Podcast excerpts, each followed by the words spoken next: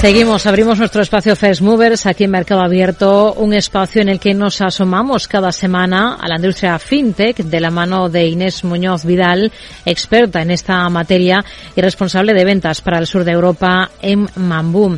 Inés, ¿cómo se están moviendo las cosas este año en la industria fintech? ¿Qué noticia nos destaca de lo que está ocurriendo? Muy buenas tardes.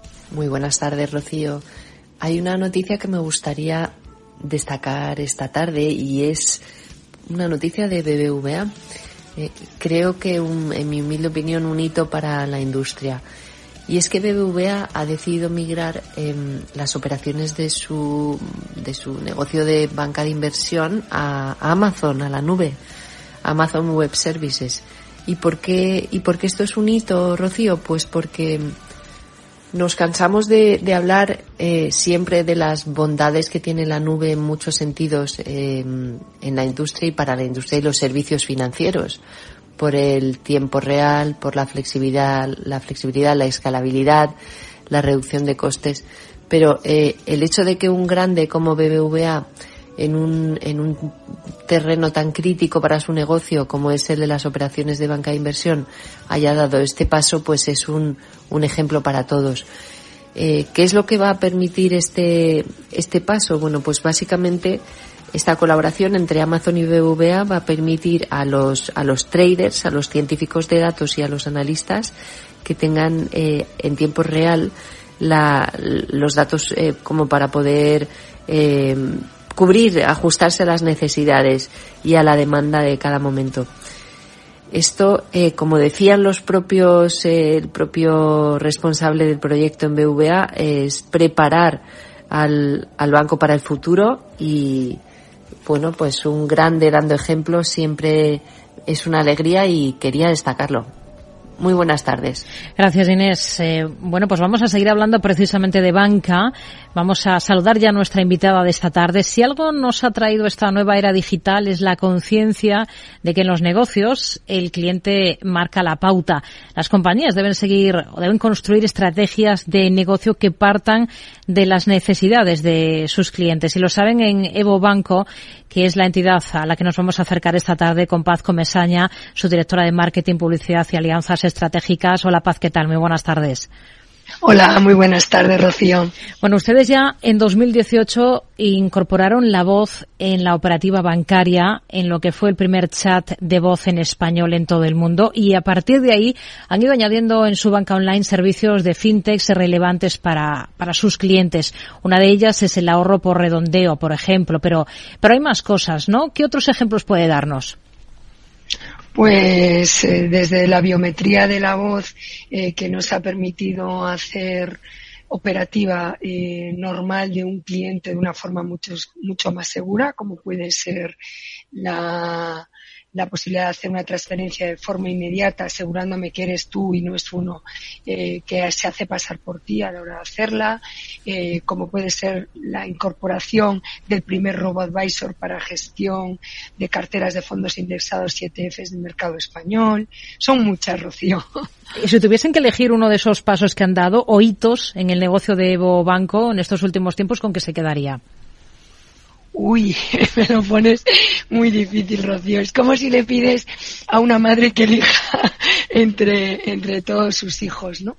Mm. Pero bueno, eh, para intentar responderte, yo creo que de la innovación en la que más orgullosos estamos y en la que hemos dedicado más cariño, más tiempo y más recursos, es sin duda ninguna eh, el asistente de voz, Evo Assistant, porque en el 2017 fuimos el primer banco en sacar eh, un asistente de voz en, lengua española, ¿no? Y hoy nos permite eh, poder atender eh, gran parte del número de las llamadas que recibimos en nuestro call center y poder estar dando un servicio eficiente desde el punto de vista de costes y calidad del cliente 24 por 7, ¿no? Hmm.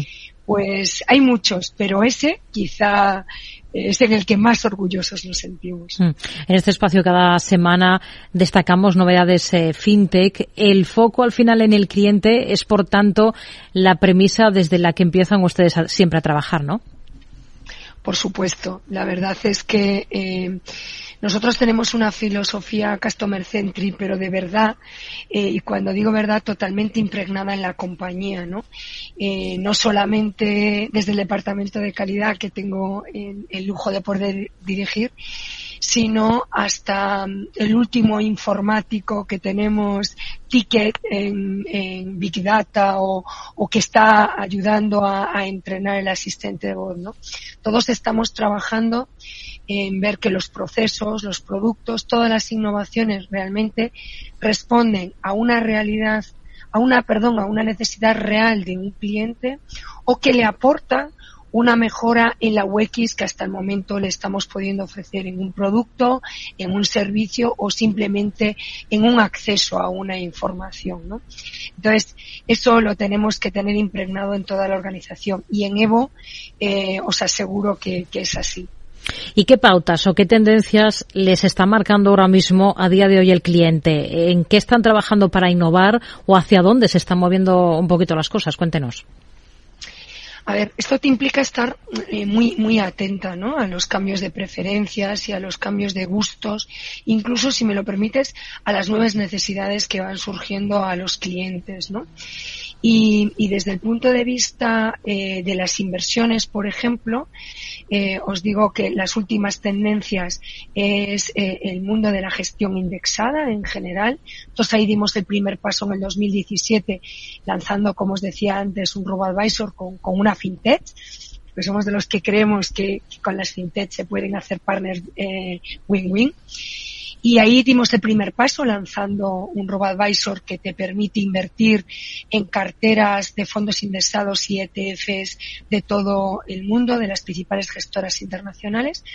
Y últimamente incorporando al catálogo eh, en torno a mil ETFs de las distintas categorías ETFs que invierten eh, en SG, que invierten en renta fija, que invierten en mercados emergentes, todos productos no complejos, eh, pero, pero con un gran abanico. ¿no? Entonces, las últimas tendencias es fundamentalmente fondos indexados y ETFs. Ha citado la inversión, que ha sido durante un tiempo un segmento quizás desatendido por los players digitales, ¿no? ¿Esto está cambiando?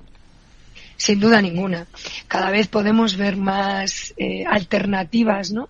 De neobrokers eh, que son 100% digitales, que no operan de otra forma que no sea 100% digital. Y, y en ese aspecto, pues eh, bancos tradicionales ya están dando ese salto para ofrecer alternativas de inversión 100% digitales sin necesidad de que tenga que estar por detrás un asesor o, tenga que estar una oficina. En nuestro caso, pues al ser 100% digitales, en el momento que dimos el salto en el 2021, noviembre del 2021, al mundo del brokeraje y al mundo de, de la inversión indexada, eh, pues fue gracias a todos los avances tecnológicos que hoy nos permiten dar realmente una muy buena experiencia, eh, un catálogo amplio eh, que puede estar dando respuesta a las principales demandas y tendencias que hay en estos momentos en el mercado. Ya que estamos dibujando un poquito al sector, ¿cómo esperan ustedes distanciarse de los neobancos o neobrokers? Porque el peligro de que parezca indistinguible la oferta eh, la oferta comercial está ahí, ¿no? Sobre todo si, si lo que importa eh, es quién ofrece las comisiones más bajas. A ver, una de las, una de las principales motivaciones de elegir a, un broker o a otro eh, para los usuarios, sin duda ninguna, es las comisiones que tienen que, que, asumir, ¿no? Por eso, para estar compitiendo en el mercado, en el mundo digital, en el cual no hay la diferencia de ese asesor, en primer lugar, son las comisiones. Tienes que tener unas comisiones de derribo. En Evo las puedes encontrar en la medida en que puedes comprar acciones de renta variable sin eh, comisiones de compra ni de venta. Puedes ofrecer, puedes, perdón, obtener eh, cotizaciones en tiempo real sin coste, etcétera. Pero no es el único factor, Rocío. Eh, los, los inversores buscan también mucha seguridad a la hora de elegir esa plataforma, que sea eh, una plataforma muy robusta desde el punto de vista tecnológico, que yo cuando quiera vender o cuando vea una oportunidad de compra esté eh, disponible y no haya caídas en los sistemas. Segundo, seguridad desde el punto de vista de los datos, que no pueda entrar otro y, y hacerse pasar por mí. Eso es otro de los aspectos que se tiene en cuenta.